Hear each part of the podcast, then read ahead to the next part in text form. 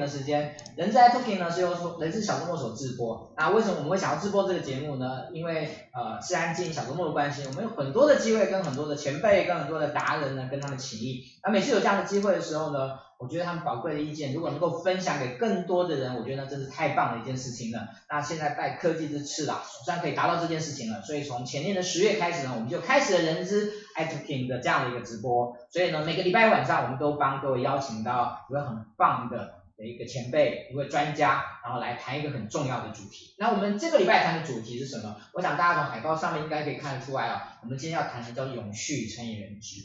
为什么永续跟人资这件事情呢？现在呢，在人资圈里面呢，越来越受到重视呢？我不知道各位有没有发现到呢？嗯，也许有些人一样，我们目前有一些公司已经开始把他们的人资主管的位置的这个 title 呢，改成了永续长。哎，以前叫人资长，现在叫永续长。那为什么会这样改变呢？我觉得这是一个很值得大家去注意，也值得很大家去了解的议题。那我们今天邀请到的这一位呢，呃，是。目前国内他们刚刚开始不不满一年哈，我刚刚在才之前的时候还问到他们才一年，可是他们本身这一位我们所邀请到来今天这位专家，他在永续这个议题上面充满了热情，他在这个议题上面他耕耘了很久，然后跟他他跟他的这个一起的创办人呢，希望在永续这个主题上面呢能够带给台湾更多的想法，更多的一些思考。那我们今天邀请到谁？我们今天邀请到的是优利地永续的执行长蔡成章，蔡执行长来。局长跟大家打声招呼，哎，各位人世界的各位好好伙伴们，大家晚安，大家好。OK，呃，今天真的很高兴了哈，因为其实这个大概以前如果没有这样的直播的节机会的话，我大概也不太有可能邀请那个蔡那个蔡蔡蔡执行长，那个呃，因为他我们他因为叫 Steven 哈，那个我我就不要那个那么倒舌这样子，我们就比较亲切一点，我就我待会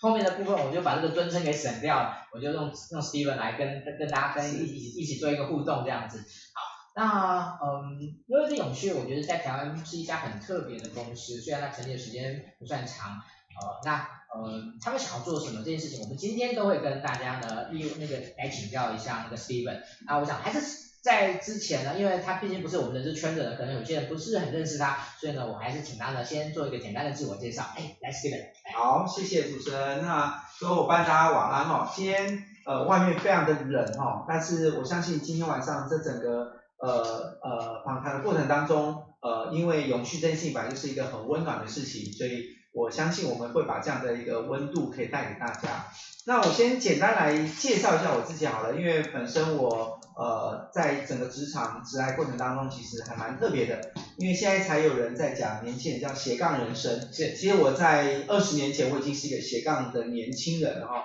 因为我本身过去呃做过的职业包含这个饭店业，然后包含这个所谓的金融业，到目前我所从事的是所谓的永续圈的这样的一个工作，呃，类似像顾问公司的这样一个角色。然后这几年下来，其实我慢慢发现整个社会在改变嘛，那。呃，对于直癌上面的安排或发展，其实已经跟我们过去不太一样了，所以变成说我们有很多需要学习跟呃需要提升自我的地方。那今天主要也是把我这几年的一些想法跟我所经历到的一个有趣的一些内容来跟各位做一个简单的分享。呃，其实是因为我认识他不算久，但是呢，我觉得呢，我当我第一次看到他的时候，我就觉得他是一个非常有热情的人。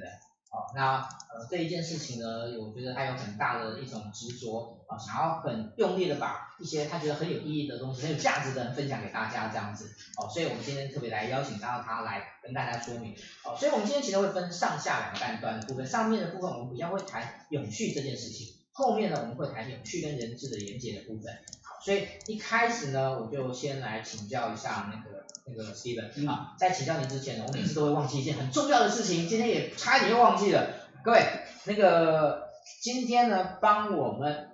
分享，因为分享很重要。其实大家因为现在忙啦，十二月其实是 HR 的忙季，可能没有办法马上现在直接看到我们的这个这个直播。那您今天帮我们分享，今天呢，Steven 呢帮我们准备了三副跟永续有关的一个游戏卡牌。哦，他会，我们最后呢，我们会那个在结束以后，我们会抽出三个帮我们分享的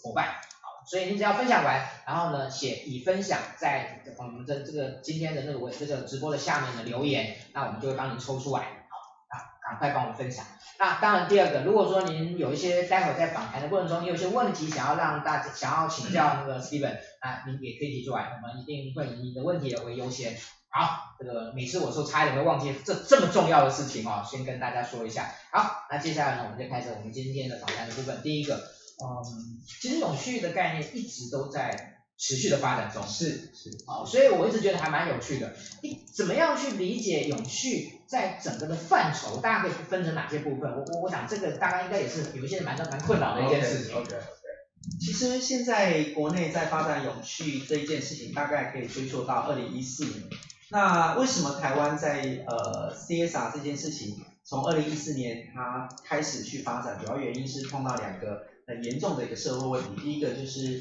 呃高雄的气爆，第二个就是食安风暴。那因为过去台湾在对于企业的经营上面来讲，一直觉得啊，其实企业只要能赚钱，比什么事情都来得重要。那因为企业赚钱，所以它相对的它对员工就会有很好的对待。可是到二零一四年的时候发生这两件事情之后，所有人就开始在思考一件事情，就是到底什么是企业的责任？那难道企业责任只有赚钱吗？还是说他呃必须要承担更高更高大家对于企业经营上面的一个看法或者是价值，所以呃因为发生这两件事情之后，就开始检讨整个企业在经营上面的一些呃状况。那当当时整个全球其实在发展永续的议题上面，其实有呃将近十年的时间了，所以呃我们很多很多的发展的脚步是跟着整个国际的走法是在走的。那简单讲起来，为什么台湾叫做 CSR？其实 CSR 呃，在当时是被呃一般的人认为叫做企业社会责任嘛。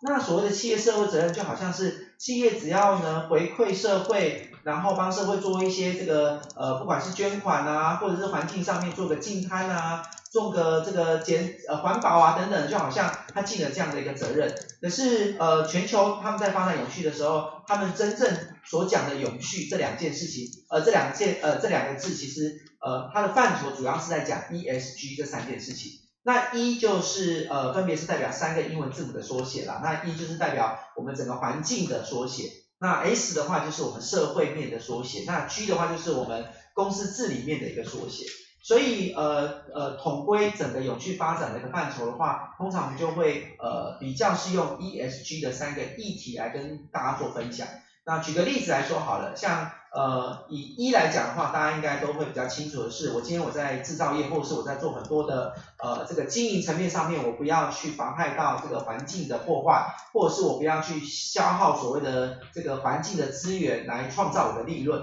那 S 的部分当然是希望说企业在一定的影响力的程度之下，可以带动整个呃企业的一个一个关怀或者是企业的一个责任，来影响到这整个呃不管是弱势啊，或者是需要呃被照顾被 care 的这样的社会问题。然后 G 的部分当然最跟我们 HR 或者是跟我们最直接就是呃一个企业对员工到底好不好。还有本身他在员工的照顾、员工选材跟员工的培育当中，他是不是真的做到了他自己企业应该做的责任？呃，当然它包含的范围非常多啦。那我只是很简单的做这样的一个举例，来让大家比较简单的了解一下，呃，到底什么是永续的范畴。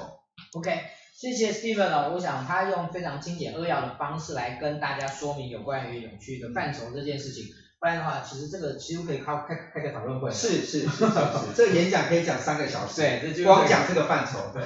，OK，好，呃，在上次我去拜我拜访那个 Steven 的时候呢，他提了一个事情，其实讲出来我自己当时吓了一跳。这个主题是这个这这他提了一件事情叫做永续的措施对永续对企业发展的影响是什么？嗯，呃，我觉得很，他当时讲完以后，我想说，天哪，他们企业知道的很多吗？好像知道的不多哎，好，所以这件事情是我们请接下来我们要请那个 Steven 来跟我们讲的第二个主题，就是永续的措施对企业的发展的影响，那它的内外在的因的因素是什么？OK，其实用简单的例子又回归到我们刚刚所说的永续的范畴嘛，那其实永续大概有几个关键字，只要搞懂这关键字，其实对永续应该就很容易了解。第一个就是我们刚刚所说的 ESG 的三个呃层面。那第二个部分就是我们要去了解一个叫做利害关系，也就是我们所说的 stakeholder。那过去以公司经营上面来讲，他们比较 care 的 stakeholder 就是利害关系人来讲，应该不外乎就是客户嘛，要不然就是呃股东嘛，然后再不然就是员工嘛，大概就有这三个面向。可是以永续来讲，其实它的面向不止于此。呃，为什么这么说？是因为当一个企业在一个社区发展的过程当中，它可能有很多的作为，或者是它有很多的经营层面当中会影响的利害关系人，其实是非常的广泛的。举个例子来说好了，如果今天我们家旁边开了一个所谓的这个呃火力发电厂好了，那你觉得这个有哪些人对火力发电厂的接受程度会产生一些疑虑？那不就是我们所说的社区嘛，或者是一般的民众，那甚至于呃，他呃需要大量的采煤运煤，所以造成的整个环境的污染跟这个所谓的大卡车进出，造成整个环境跟交通上面的障碍，这个都有可能会变成是利害关系人所关注的议题。所以，我们今天如果谈到一个永续呃措施对企业的影响，第一个我们就要回应到底我们的利害关系人关注的是什么。如果今天呃在一个金融机构来讲，呃，我是金融机构的客户，我最关心的当然就是银行可不可以提供给我一个最安全的保障。所以在二零零八年金融海啸发生的时候，你就会发现为什么这么多人走上街头抗议，原因是因为大家认为银行在获利的过程当中，却没有考量到他的客户呃应注意而未注意的一个风险存在。所以那时候其实就掀起了很多人对金融业界的不谅解。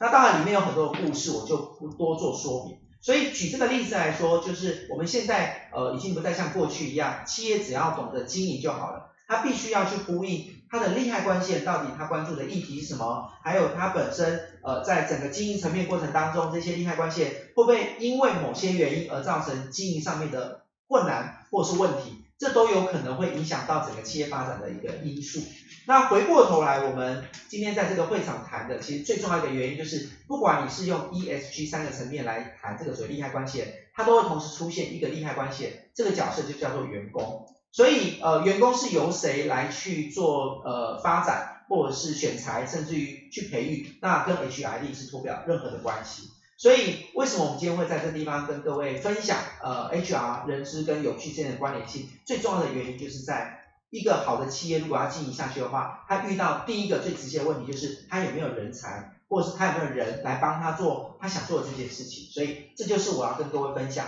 永续措施对企业可能的影响有很多的层面。是，呃，你之前有提到有关欧盟的那个部分的一些相关的的一些。是法规面的发展，是是是，这个部分可以请您也顺便让大家知道一下。OK OK 好，呃，各位应该都有听过，现在企业当中哈、哦，在经营上面都会被要求呃很多很多的相关法令，包括呃如果你在时尚圈来讲，其实你就会曾经听过说，我们现在国际上面都会禁用所谓的童工。那为什么要禁用童工？是因为过去在传统的制造产业或者是传统产业来讲，它为了呃讲究所谓的获利。的提升，然后降低所谓的经营成本。那最直接、最直接的方法就是去找寻一个这个成本很低廉的一个劳劳动的环境或劳动的国家来呃做所谓的传统制造。那可是呃因为整个欧盟的法令规范之后，它现在开始非常重视一个议题叫做人权。所以人权当中最重视的其实其中一个原因就是有关呃童工的运用。所以呃，在整个欧盟的法令规范当中，当然对于人的这件事情，它会有很多很多相关的一个议题在发酵。所以只要你一个企业在呃呃经营的层面过程当中，如果被利害关系人纠举，你是呃呃违反这样的一个法令，或者是违反这样的一个措施的话，其实很多的消费者开始会对你的品牌或对你的产品会产生很多负面的能量啊。所以这也是呃其中一个可能永续会造成这个。企业影响的呃条件之一。那除了欧盟之外，其实现在呃前阵子大家应该知道，台湾呃有通过有有将近二十多家企业通过这个 DJSI。那这也是一个美国的一个永续呃道琼永续指数。这个道琼永续指数当中，就是呃提供这个所谓的国际投资者呃可以呃运用一些资金去投资企业发展的一个条件。那这个指数当中，其中有很大的一个比例当中，都是在讲有关 HR 的这件事情，就是呃包括这个人才的选拔跟人才的培育，还有最重要的就是人权的这个议题也会被纳入在这个呃选拔的标准当中。那如果你今天在某个领域当中并不合法，或者是并没有呃符合他们相关的这个条件的话，你就不会入选到这样的一个投资指数当中。那相对的，你就没有办法呃获得国际投资人的青睐。对，所以这个是兼具法令的部分跟所谓的呃资金投资的部分呃来来阐述这件事情。所以其实永续这件事情已经不是 plus，是而是 must，是是，是 OK，好，我讲这个是很重要的一个观念的一个转折。好，呃，在谈人资跟永续的这个主题之前呢，我想呢也花一点时间呢来想要谈一谈优乐迪永续这家公司。是，好，呃，顺着上面的逻辑，可以做的事情这么多，那优乐迪永续想要做什么？OK。其实我们呃过去我们的团队是在呃一样是在大型顾问公司服务的。那在服务的过程当中，其实我们就观察到呃目前全台湾企业在发展永续的呃它的好的地方，跟它比较需要帮助协助的地方。其中我们的团队就是因为我们了解到现在台湾在发展整个企业呃永续的这个议题上面，感觉起来好像都是上市贵公司或是一些大型企业呃在做的。然后呃，反而呃，根据经济部的统计，全台湾总共呃企业数量高达占全台湾的总数的百分之九十七点七的中小型企业，却不太知道有这样的一议题的存在。所以优乐地呃成立以来，其实最重要的一个角色就是有两个，一个就是我们希望创造呃怎么样可以把永续变成呃它没有门槛的。它不会因为它的资金，它不会因为它的规模，它不会因为它的这个这个这个收入而导致它呃有任何的借口说永续是有钱人可以做的。所以我们希望可以打破这样的一个迷思，因为永续如果你先不做，其实你的经营上面就会产生很大的风险跟问题，跟你的规模跟你赚多少钱是没有任何相关的。是。那第二个我们希望达到的就是除了呃把永续变成是没有门槛的限制之外，我们也希望永续它是多元发展的，甚至于我们希望达到一个目标，就是永续的经营是可以有无限的可能性的。所以，我们优乐地呃在呃这两个议题当中，我们就会花很多的心思去设计很多可以符合这两件事情的呃内容，来帮助企业发展永续这件事情上面。对，OK，嗯，我们知道你们你们想做什么，那我觉得可能很多的 HR 也好，或者很多想要找你们服务的人也好，他们可能会疑问是。那你们的特色是什么？那你们的差异性是什么？我我想这个这个应该也是大家蛮蛮好奇的一件事情。对，呃，我我先从我们的名字来讲起啊，我我我不是故意在做自入性形象，呃，因为一般来讲，我们那时候我们在在组这家公司的时候，其实我跟我们朱主任董事长就讨论过我们公司的名字，到底是要用优乐地永续服务公司，还是优乐地永续顾问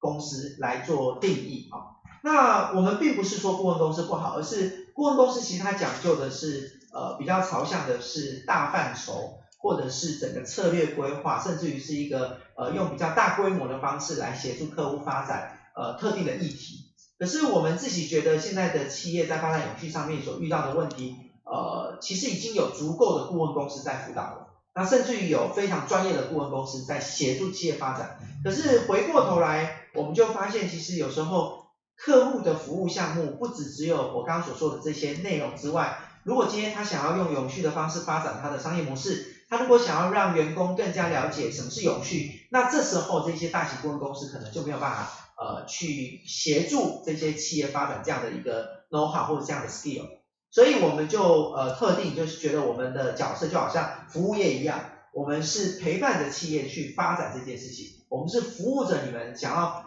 根据每个企业所需要的内容去做一个发展，所以我们的特特殊的特性就是我们呃不断的在创新，不断在改变，甚至于不断在呃呃破坏式的改变现在大家对永续的认知。那其中我们几个比较具体的作为，就是我们也是台湾呃非常少见，甚至于到目前为止并没有人特别去研发用桌游来推广永续的概念的公司。那呃，截至目前为止，我们公司成立到现在已经呃接近一年的时间，我们今总共研发了四套桌游，而这四套桌游都是透过一个游戏的机制来让大家了解什么是有趣。那除此之外的话，我们也呃特别研发了用现在最新的科技叫做 AR，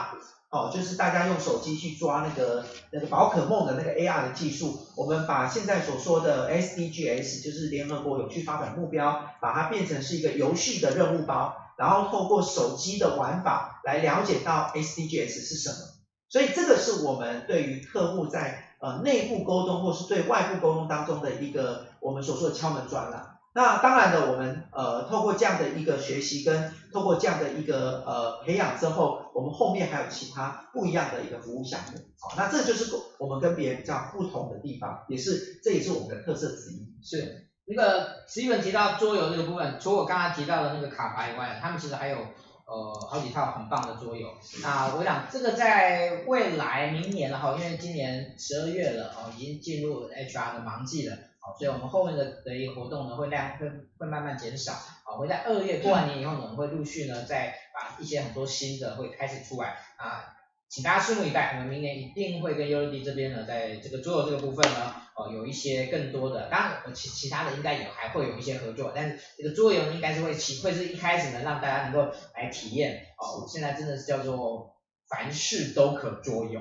好，特别，OK，好。呃，接下来呢，我们就开始来谈有关于呃人资跟永续的这样的一个连接的部分。那在之前我在跟 Steven 在沟通、在讨论这个主题的时候呢，我们大概归结出来呢，我觉得在有关于人事跟永续的连接的部分有三个面向，哦，有三个面向。那这三个面向呢，可能也许也许有些已经有思考过啊，但是我们现在今天呢，用稍微详细一点的内容呢，跟大家来做个分享。好，第一个面向叫永续实施的员工参与。好，就是一家公司，如果他从一开始要把永续，把它在公司内部去做一个执行面的时候，那他的员工参与应该用什么样的方式去思考？啊，这个我们先请 Steven 来跟大家分享一下。OK，好，那呃各位 HR 的前辈应该都知道，其实，在企业的经营当中，最重要最重要的一件事情，就是怎么样去留才跟选才这件事情，是企业在经营上面最重要的事情。那过去来讲，其实企业对于员工的呃，不管是福利或者是这个所谓的这个对员工的照顾上面来讲，他们都有一定的发展的一个面向。可是慢慢慢慢的到现在这个环境之下，呃，越来越多的员工已经呃呃不止于此了，好像说公司给我很多的福利，或是给我很很棒的一个条件之后，我就会继续留在这家公司。为什么？因为呃现在的经济发展不再像过去一样。这个动辄我们年终奖金可以发好几十个月哦，这样的一个一个荣景不一定每一家公司都会发生，也因也因为这样，所以呃人才就在眼前。那怎么样可以跳脱用金钱的方式来吸引人才？其实最重要的一点就是员工对于企业本身的认可程度。那这个认可程度又可以分为好几个面向。那我今天就不讲其他面向，我就单纯来讲我们所谓的员工参与的部分。你能想象一下，现在的年轻人，他们已经不再像我们过去，我们我们过去的人才的发展，大部分叫做爬梯子型的。那可是现在的人才几乎都是斜杠型的，或者是它是横向式的发展，因为他有时候会想到，呃，我今天我本身在这家公司的价值，跟我自己发展的这个目的，还有我为什么要在这家这家公司。那如果这家公司它平常就可以带着企业。呃的员工去从事一些呃具有社会价值或者是具有这个这个品牌的认可度的一些活动的上面的话，其实我相信很多员工会对于自我企业的肯定程度会提升不少。这也是为什么我说目前现在企业在发展一块叫做雇主品牌，而这个雇主品牌当中最重要的一件事情就是员工怎么样去透过参与企业带领我们去做一些不管是。呃，社会关怀的事情，或是环境保护的事情，其实都会反映在企业呃员工对于企业的一个认可，那相对的就会提高呃呃员工对企业的这个这个呃品牌价值的支持度，那相对性的他就非常乐意呃也愿意跟所有人呃讲说我是在这家公司呃呃工作，哦，那对他来讲就非常的荣耀。那因此，为什么我们会讲到说永续跟这个所谓的员工参与是非常重要的呃一个连接点的原因是在这个地方。是，呃，Steven 在下个礼拜五的晚下午的下午，我们是不是有一个活动？是是是，对我我讲是十二月十三号，对，十二月十三号。我是不是顺便跟大家介绍一下？我我我其实已经知道你们好像已经有超过三百个人报名了。是是是，但是我我相信应该还有一些位置是可以可以让大家报名的哦。所以那个我我们待会请那个我们的工作人员把秀一下出来，让大家也也也请那个 Steven，因为好像主题就叫员工参与。对对对对。哦，我我想也 Steven 跟大家说明一下，这个主这这次论坛主要是希望能够带给大家什么？其实我们论坛大概有两个大主题啦，哈，就是从我们现在看到的荧幕上面的那个海报上面，呃，一个叫做企业永续文化的推动，然后另外一个叫做员工参与呃的管理跟实施。那首先企业呃永续文化的推动，其实最主要的就是过去我们一直在讲一个企业到底它的核心价值是什么。如果今天它的核心价值是让大家知道说，我这家企业所做的每一件事情都是在乎着我刚刚所说的 ESG 的各个面向的利害关系人，相对它的品牌价值就会提升不少。所以这个是有关于企业文化的推动。可是企业文化推动不能只有光靠所谓的永续部门的人，或是靠 HR 部门的人在推动，它必须会变成是企业的一个 DNA。那而这个企业的 DNA 会造就企业的员工在呃，他的工作职场上面，或者是他在商业模式上面来讲，他会提供更不一样的看法，甚至于会贡献他不一样的一个一个一个想法，好，所以这个是为什么我们一直在强调叫做永续文化的推动，然后把永续变成是文化的 DNA。那另外一个呃呃主题就是我们在谈这个员工参与。那如果刚刚大家都觉得员工参与这件事情已经是企业未来或者是现在就开始实施了。很重要的一件事情的同时，你一定会知道有一个问题你必须要去解决，就是有这么多的企业的员工想要参与，那到底公司有没有这样的能量，或是有这样的一个平台、这样的一个系统来做所谓的志工管理，甚至于是不是可以将志工参与的这样的一个时数回归到他们本身的不管是服务或者是生活上面，这都是优乐地非常关注的一件事情。所以我们呃在倡议这样的一个议题，十二月十三号倡议这样的议题的时候，我们也邀请了呃包括这个呃怎么样带领员工去参与呃一些社会面的活动的一些社企单位，然后我们也邀请了怎么样去做员工参与的管理的平台，就是时间银行。呃那透过这样的一个新的呃组织，我们就可以更加了解怎么样让这样的外在的资源变成 HR 的一个。呃呃呃，一个武器呃或助手，对，而不会因为发展的某一个新的议题而呃造成 HR 的工作量增加，这个其实是我们不乐见。为什么？因为我们都知道大家的工作量已经很多，呃，任何正常的人都不希望自己增加太多的工作。可是如果今天我们有一些方法，有一些现有的新的工具，其实这个对我们 HR 来讲就是一个非常非常好的一个管理工具跟机制，然后也。可以帮助公司，可以经营层面也好，或者是这个呃员工参与也好，可以让它的绩效可以大大的提升。是，OK，呃，推荐大家下个礼拜五，我知道大家忙，但是呢，很值得大家拨个空，下午的时间呢去十二月十三号，十二月十三号的这一个部分，我相信是一个很大的盛会，哦，已经三百多个人，是，OK，好，这是第一个面向，第二个面向呢？嗯，我把它称作叫做员工培育的永续发展。是，好，那其实讲句实话，这个就跟人，这跟人资的就百分之百连接了。对，好，那我觉得我我常开玩笑，我说其实啊，很多人资的议题呢，从非人资的观点来重新思考，会是一个非常有趣的的一种启发跟的。所以呢，我想接下来我就请那个 Steven 来跟大家谈一谈。在整个永续，从国外他所接触过的有关员员工发展的这个就是培育的这样的一个永续发展，有没有什么样的一些东西是值得大家去注意的？是，是。其实如果讲到员工培育，我相信这个镜头前面跟这个各位呃 HR 都是我的前辈啦。那我其实没有办法教给各位太多有关员工培育的这个面向，但是我可以跟各位分享的一件事情就是，以国外来讲，其实他们更重视的是。今天我在培育员工的过程当中，他他自己会设定很多的绩效考量，譬如说他会去设定到底我要发展什么样的一个课程内容，是可以带动这个公司的营运发展，然后以至于创造这个所谓的投资报酬率。我相信这件事情在过去来讲，HR 应该很少在探讨这件事情，原因是因为很多时候大家会觉得啊，课程不就是一个投资吗？对，员工就是一个很好的投资，可是。呃，现在呃，企业在经营上面来讲，它的获利模式不再像过去一样了。那因此，它在每一个用钱上面，它会更讲究所谓的投资报酬跟投资效率。那如果用这样的一个层次的过程当中来讲，我们就会希望更多的 HR 会了解到未来可能会遇到什么样的一个风险，或者是在整个公司营运发展当中可能会遇到什么样的一个威胁。因为我们也知道嘛，威胁风险，呃，其实对我们另外一个层次来讲，它就是个机会，或是是未来的一个商机。那如果 HR 能掌握到呃这样的一个未来的属性的话，其实他在员工的培育，或是他在员工的呃呃呃这个呃选拔，他就可以更清楚的了解到他接下来会用到什么样的人。我再举一个具体的例子哦，因为现在 HR 一直在探讨一件事情，就是 AI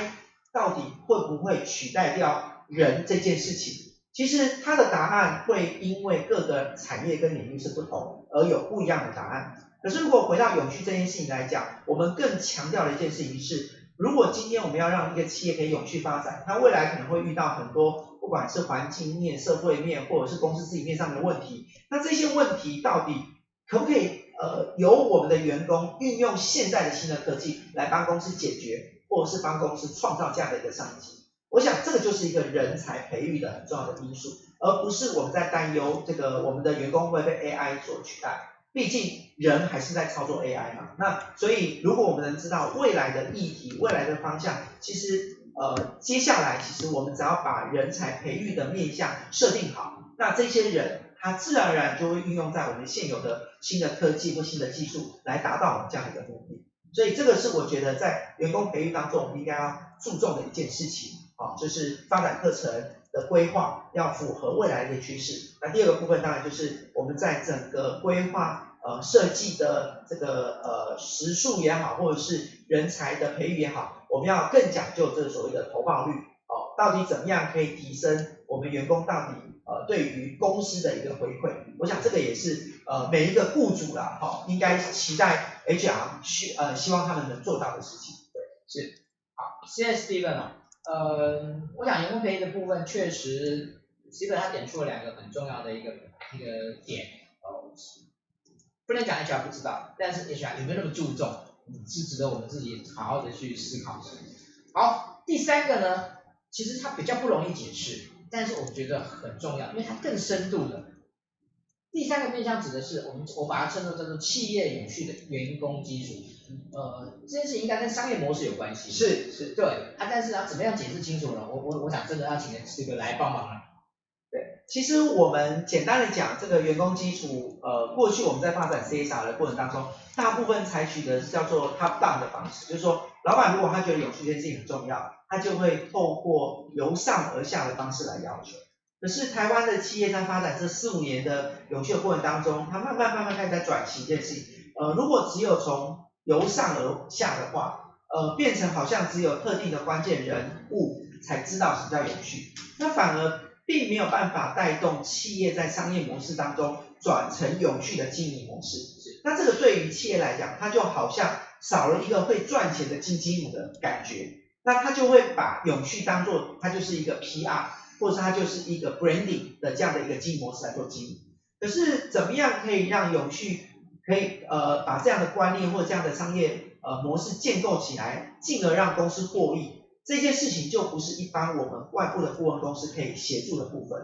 因为每个顾问公司它都有它的专长，那更专长的其实是在于我们企业内的人人呃员工嘛，而这些员工本身他很清楚知道他做的事情到底跟这个环境面的关系是什么？还有，他也很清楚到怎么样可以透过他的技术或他的 know how 转化为未来永续可能经营的一个层面。像现在我们一直在呃，各位应该都听过一个叫做循环经济的概念。其实循环经济简单讲起来，就是它是用线性的经济经济转化为循环的经济。过去我们呃一个产品产出之后，我们经过制造设计，然后最后卖到市场。那市场使用完毕之后就把它丢弃，所以为什么呃它会发生两个原因？第一个原因就是废弃物的呃不断的增加，然后我们现在又没有办法去做这样的一个处理。那第二个问题就是呃呃这个所谓的资源方的采购，那现在各位都知道，其实全球的资源也不断的耗竭的非常的严重，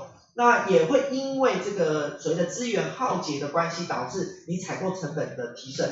所以现在慢慢的有更多人去想说，怎么样可以把我原本所创造的这个废弃物的东西转化为呃二次再利用的这样的一个概念。那如果今天一个呃生产线的一个呃专家或是一个技术人员，他如果知道永续是什么的话，那自然而然的他就会把他永续的东西结合他原本的专长跟他工作的内容，来创造一个所谓的循环经济的概念。那这个循环经济概念不只只是呼应到未来的市场需求，而且可以帮公司走向另外一个永续甚至新的一个商业模式。所以这就是为什么我们强调一件事情，就是永续必须要落实在每一个基层的员工，不管你是总务，你是人资，你是公关，或者是甚至你是业务，你是行销，你都必须要了解永续的重要性。而永续的重要性可以带动你对于未来公司营运上面的一个很好很好参考的一个价值。所以我觉得，呃，如果把永续变成是从 bottom up 上来的话，那它又是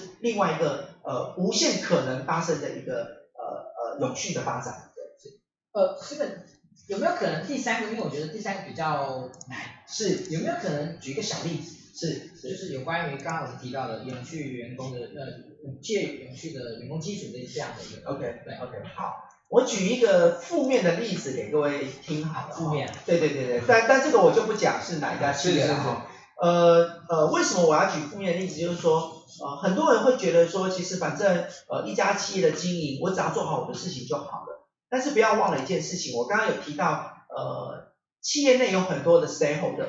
那如果今天某一个单位他在呃推动一个所谓的呃行销专案的过程当中，他忽略了其他的 stakeholder 的权益也好，或者是 stakeholder 所重视的议题也好，它有可能会变成是一个灾难。好，那呃举一个最写实的例子，就是呃过去以来各位都知道，其实台湾曾经发生过几个呃之乱嘛，譬如说四九九之乱，或是卫生纸之乱。其实呃这这个整个活动的推动跟活动的安排，其实都是因为他们不太了解利害关系人所着重的重点跟它的焦点在哪里，所以导致呃很多的处。呃，这个我们所谓的这个行销部门或者是呃业务发展部门，他在推动这样的案子的时候，反而造成了利害关系的关注，或者是利害关系的反弹，这样子反而会造成企业在经营上面的一个很大的风险，哦，这是比较负面的。那比较正面的能量当中，我们就可以举个例子哈，比如说最近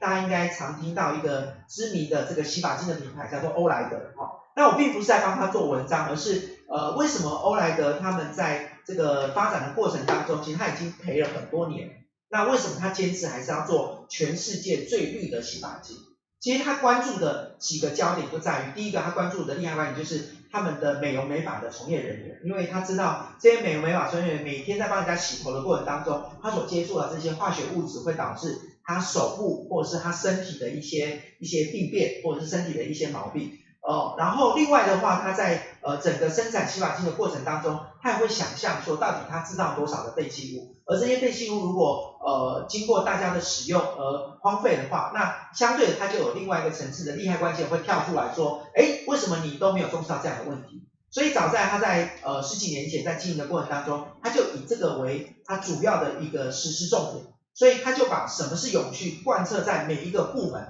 包括采购部门，他必须要去了解。他所使用到的这些瓶瓶罐罐，怎么样的方式是对地球最环保的？所以采购部门要了解，然后对于这个所谓的业务部门，他在推动这个商品的过程当中，他还要知道他的利害关系关注的议题跟可能他的产品会造成什么样的一个风险，所以他必须要了解，然后回馈给这个制造或者是研发的单位。所以我用这样的案例，你就会发现，其实每一个单位如果都能知道永续的议题跟利害关系关注的这个重点的话，其实对于企业来讲，它在经营上面会更受到这样的一个利害关系或者这样的客户的青睐，然后也可以提升它呃透过永续来建构它品牌的价值。是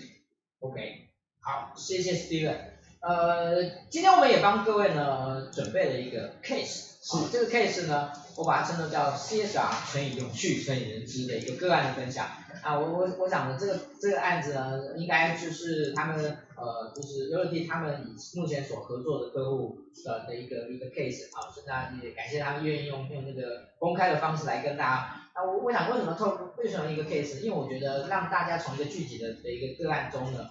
来思考有哪些东西也许是值得大家来参考借鉴，可以呃来实施的啊。OK，所以呢这个部分呢，我们就请基本来跟大家说明一下，你想要分享的 case 是什么？OK。其实我要先声明一件事情，就是我们的客户其实做了很多有关于 HR 的部分，其实做了很多很多很棒的专案啊。那因为这个这个呃，世安要求我说只能举一个案例啊，那我就举一个大家比较熟能呃耳熟能详的一个案例哈，并不是说只有他做而已哈，就是呃以金控来讲的话，我蛮推崇就是有关玉山金控。那为什么玉山金控在 HR 结合永续这个案例，其实呃做非常好的原因，是因为你很少看到一个企业在呃选材、用材跟培育上面做到这么彻底。为什么有一个数字我可以提供给各位 HR 做参考了哦？那所以这大家比较能信服，说为什么要举这案例？就这家公司哈，就是玉山金控这家公司，它有将近百分之九十的中间企业呃中阶的主管是从新人阶段就养成的，然后它全行的百分之八十的经理人。包括副总啊、CEO 都是由他企业内部去做自我培养的，然后也创造了员工对于企业的一个高度的一个认可跟这个这个这个重视。那他的留呃这个这个金融机构各位都知道，他的留离职率其实是蛮高的，主要原因是因为他压力蛮大的。可是玉山金控在这一块的离职率其实是还蛮平稳的，甚至于并没有每年都增长的这样一个状况。那它怎么做到的？其实它就是呃 HR 发展的一个叫做永续的人力发展计划，他们俗称叫做二乘二乘二加五的一个这个历练流程。那简单讲，什么叫做呃二乘二乘二加五？就是呃所有在玉山呃从新人历练的这样的一个工作职场上面，他必须呃人生当中职爱当中，他必须会经历过两种工作的轮调，所以他可以有可能会做 HR，有可能做。呃，形象有可能做这个柜台人员哦，所以他必须要做两种轮调。那第二个部分就是他必须要在两个他的服务产品当中去做一个历练哦，所以呃不止你可能要在信用卡，你可能也要在企业金融或者是你在财富管理等等等等等这样的一个服务项目去做一个历练。然后第三个部分就是地点，因为他认为一个优秀或是独立的人才，他应该可以在每个不同的环境接受不同的考验，所以他的第三个。二就是他必须要在两个不同的地点去做轮调，然后什么是五呢？其实除了我刚刚讲的这呃两呃三个二的这样的一个轮调的过程当中，他必须在同时间经历过五种情境的一个呃历练，哦，这个情境历练当中，包括他可能是储备干部，他可能是一般的员工，他可能是小主管，或是他可能在不同的情境当中去呃呃从事他的专案管理。那这个可以让他更加思考，原来他不会用本位主义是去想，哦，只有我能做得到，他反而需要更多外部的资源或是跨域的合作来来成就一件专案。所以呃，为什么他们连续呃好几年哦，可以说连续六年以上，他都荣获这个所谓的国际的这个永续发展的指数，就是道琼工业永续指数的一个一个一个认可哈。这个其实是非常难得的，哦，我就以这个案例来跟各位做分享。那当然，其他的金融业，我自己本身的很多客户，包括不一定是我的客户，其实表现都非常的好。是，呃，在跟玉山的人接触，在他们在有关于永续的这个部分，其实我我我其实也是第一次听他们是是听到呃，就是你刚才分享的有关于他们在整个的永续人才发展的这这个部分。以前我是知道说，呃，他们的内部升迁管道呃。是非常畅通的，是是，然后他们的人才的对，就是挖角外面的状况其实是比例是很低，非常低，对，比例是非常低的。那可能这这只能算是一个结果，所以起因是因为你刚才所提到的这样整个有整个计划的推动整个计划的推动，对，OK，我我觉得这真的是很很很棒的一个部分，呃，也也许今天有这个机会能够让大家能够去了解到呃关于这个部分。好，那我我我想在。关于永续的这个主题的部分呢，呃，我我想最后我想要请有关啊 Steven 来跟大家做一个说明，就是呃，从企业的角度，从员工的角度，从呃利害关系人的角度，人才的永续对企业的最大的价值是什么？这些这个部分我想请做一个呃，我觉得今天这个机会很难得了哈，因为平常大概。外面在谈这两个主题的，当然你们十三号就要开这个这个这个论坛，好的，但是我相信在在以外，其实不太容易听到是相关的这些这这些这个资讯的部分，所以我想也请大也请您跟大家来分享一下。OK，其实 HR 很重要的一件事情，就国外不是要举财嘛，用财。那但是现实状况之下，各位应该都很清楚，呃，目前呃整个台湾的社会是少子化的一个关一个状况，再加上呃企业的发展的面向已经不再像过去一样是封闭式的。很多的人才，他可以透过很多的工具、很多的社群，甚至于很多呃自己的学长姐去推荐、引荐，甚至于去了解到这份工作到底对他未来的任职的职涯发展上面的价值。所以也因为这个原因，所以在呃每一个企业想要用到最好的人才的过程当中，就产生了很大很大的问题。而这个问题其实过去以来，通常比较直接的方式都是用薪资。或是用福利来说服这样的一个员工来到这个地方。可是随着时代的改变，呃，有蛮知名的顾问公司曾经在几年前做过一个调查哦，他说其实台湾在整个呃雇主的征才上面，其实它的困难程度是高达百分之七十三，这个这个数字是呃超过整个全球发展的平均百分之四十左右，也就是说它将近是两倍的这样的一个环境。然后，而且我们本身人才的短缺，在全球的排名又是高居全球第二，哦，所以这个是非常知名的呃气管顾问公司所做的一个研究报告。然后再加上现在的很多的新兴学子，他进入企业已经不再像过去我们这个时代，他所讲究的很重要的一件事情就是薪资福利，哦，就像我们提过的马斯洛需求理论嘛。每个人都希望说，我可以得到心理需求或是生理需求之后，我才会自始至终的跟着他。其实现在更多年轻人是希望在这个产业，在这个企业当中有他发挥的舞台跟发挥的空间。那这也是为什么呃我们在永续的过程当中，一直一直不断在讲究利害关系的这件事情。所以我们会建议呃未来的所有 HR 在选才用才当中，我们应该更加了解。整个时代的变迁，时代未来所需要的层次，还有现在这一群年轻人，或者是未来我们要呃培育的这一些未来的精英的人才，到底他们重视程度是什么？而不是单纯的只是用一些这个这个过去的经验值来套用在他们这样的一个身上。我相信呃呃资讯越发达的环境之下，这个人才所呃呃想要留任的他的原因会更加难以掌握。所以，呃，这也是为什么我们希望所有的 HR 可以了解，呃，怎么样透过永续的这个利基点来吸引更多的人才，主动的就好像吸铁一样啊，呃，你就把它当做永续是创造一个强力的吸铁，然后自然而然就会吸到正确而且对的人，然后理念上面也会更加的呃呃永续的发展的这样的一个人才，对，是，谢谢 Steven 了，嗯，今天。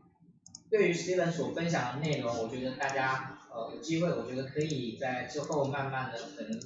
再可以再多看一下，多思考一下。那我我想在最后我自己有一些小小的回馈哦，这个回馈呢其实应该起源于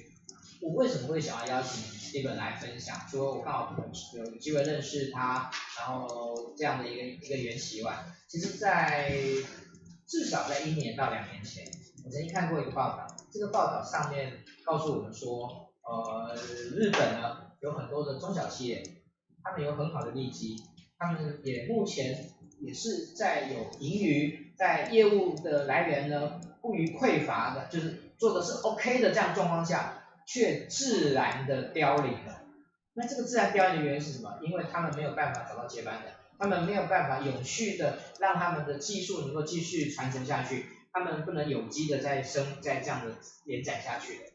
呃，他后面这个报道就是说，这个日本政府已经慢慢把这个问题呢列为国安问题，就很重要的一个问题，必须要很客观。我想这大家也可以，我们去追溯为什么日本这两年在有关人人才的开放部分越来越越来越用力的这样的一个结果。所以呃，我我觉得台湾的发展跟日本很类似，我想大家都可以都知道。啊，对于日本已经遭遇过的事情，我想台湾是不是也要再遭遇一遍呢？是不是我们自己能够先未雨绸缪的来思考这件事情，就是企业永续的部分。我想从今天的分享里面，大概可以知道，大家已经知道，其实永续已经不单单是环保的议题，永续已经不单单是资源的议题，永续是一个人，是一个人性的议题。啊，我想这是 Steven 今天呃它所带给我们一个很深层的、更展开的这样的一种有趣的概念的一个说明。那今天真的很谢谢 Steven 来跟大家做这样的一种呃深度的说明。我们呃在关于访谈的部分呢，我们今现在就到这边呢，就先告一个段落。还是那个 Steven 有没有有没有什么一句话要送给大家的？OK，好，我觉得呃永续这件事情真的需要说 HR 的支持跟重视。为什么呢？因为呃我们曾经也呃听过有一份报道，他是讲说，如果 CSR 减 CSR 减 HR，其实就等同于 PR。哦，那为什么这么说？就是因为 CSR 它如果真的要成为一个企业永续发展的一个面向的话，其实关键除了永续部门之外，其实人资它是非常重要的一个关键人物。所以如果各位很乐意一同的让我们未来的企业变得更好的话，那也很欢迎各位 HR 的前辈们可以一同投入永续，甚至于稍微了解一下永续是什么。我相信可以带给呃说 HR 更深层甚至更不一样的意义。与目的，谢谢，谢谢所有的，谢谢 Steven，对，谢谢，OK，好，呃，接下来呢是我们的报告时间。啊，那呃，我们今天是十二月二号，所以我们这个月呢其实活动还是蛮多的，哦，我知道大家忙，但是呢还是很期待各各家呃大家来拨空的参与，因为呃每场活动我都是非常参与，就是主讲的人其实他们都做了非常好的准备，呃，也非希望能够带给大家很多的一些收获。那我在呃这边呢跟大家提到的大概几个主要，呃在礼拜三的晚上呢是张伟田老师呢他的新书，那他的新书的这个部分呢，他除了是发表他的新书以外呢，其实呢他带给大家一个很重要的议题，也就是所谓的培训无用论这件事情，怎么样去突破培训无用的这个盲点？那我想以张伟田老师三十年的这样的一个培训的经验呢，他在书中呢他截取很多的精华来跟大家做这件事情。好，那这一次真的是非常这老师非常佛心来的，这个加加一本书加上一个精彩的演讲呢，我们才收这个区区的数百块钱，好，我我多少钱我就不讲了，不要破坏它的行情，这样子不要破坏它的行情，好，大家欢迎大家呢礼拜三晚上的这个拨空来参加。那这个礼拜五呢，我们呢是一个新的活动，呃，我们把它称作叫主题小聚。主题小聚意思就是说，我们不希望人太多，我们希望能够深度的邀请一个人来分享一个主题，然后呢来深度的讨论。啊，我们在礼拜五的部分呢，邀请到的是永恩银行的妮塔那个班副理的来跟我们谈有关于呃管理职能的这个规划的部分。那本来是我们只开二十个，结果呢二十个呢就是被秒杀了啊，所以后来呢我就那个应那个压力之下，我就多开了五个。我不知道是不是已经满了啊？如果满的话，也就只能跟大家说声抱歉了。好，这个是我们这个礼拜会会开的主题的部分。好，那在下个礼拜的部分的话呢，是我们有一个蓝老师的关于招募啊，就是招募面谈的一个课程，十二月份的一个一个课程开课。好，那目前呢就有点一半一半哈，就是呃如果。再多几个人的话呢，应该就可以开成了。那也欢迎大家呢来参与这个课程。这个蓝老师的课程绝对是没有话说的。我知道大家那个呃十二月会稍微忙一点，但是呢，如果你有空，愿意来拨空来参加的话，绝对是收获丰硕的。好，那呃，我想大概我们课程的部分跟大家报告到这边。那当然我们也是也要也要感谢我们新网红直播工作室给我们的主办在技术有关在器材方面的一个协助跟指导。一并感谢。好，最后呢，跟大家报告一下，我们下个礼拜邀请到谁？我们下个礼拜的主题是什么？我们下个礼拜的主题呢，一样是由 B 型企业人所推荐的这样的一个 CEO 谈人资的主的的企业主题。那我们下一个礼拜邀请到的呢，是一个可能有些人已经知道，但是有些人可能也还是比较不了解。它是一家呃，我们称作叫做。再生能源，呃，有关于说民间电厂的这样的一家机构，那这家公司的名字很特别，它叫做阳光伏特加，好，像猫的。那他们，如果你去 Google 一下，其实他们在新闻上，他们在网络上面有很多很多的新闻，是一家非常的有趣、非常的 active 的一家公司。那我们在呃下个礼拜呢，我们就邀请到他们的共同创办人以他们执行长呢，那个呃。冯小鲁啊，冯小鲁先生呢，来跟大家，啊，冯小鲁先生来跟大家做一个分享啊，我们会谈谈他在整个呃新创的一个过程中呢，从零开始，一直到他目前啊，人数虽然不多，大概在三十位左右的这样的规模，但是他的营业额已经破亿了啊，营业额已经破亿了，所以呢，他怎么样在这过程中呢，在人力资源上面的一些思考跟经营啊，我想这个是值得大家来跟大跟跟大家来说明的部分。好，呃。这个大概是我们今天的一个部分。那我们其实也把我们今天我们就刚刚有提到，就是我们今天有抽出三个得奖的名单，啊，得奖名单，那得奖名单我们现在也已经抽出来了，我直接秀在那个荧光幕上面，但我们也会秀在秀有，我们也也会在秀在那个我们的那个呃那个公布上面哈，就是我们的粉丝团公布上面。OK，好，让大家恭喜他们三，恭喜他们三位了哈。那我们会跟你们视讯联系，然后我跟你们呃，就是请你提供一下你们的这个电话、地址跟那个收件人，好，让我们可以把这个卡牌呢寄送给您，谢谢。好，那每个礼拜一晚上呢，我们总是会帮大家邀请到很棒的人物来，大家谈谈一个很棒的主题，希望给大家一些呃启发跟收获。啊，这就是我们这个礼拜一十二月的第一次的直播啊，首先所带给大家的一个内容啊，希望大家喜欢。那我们今天的直播就到这边告一段落，来，谢谢 Steve，谢谢，谢谢，谢谢大家，谢谢，谢谢。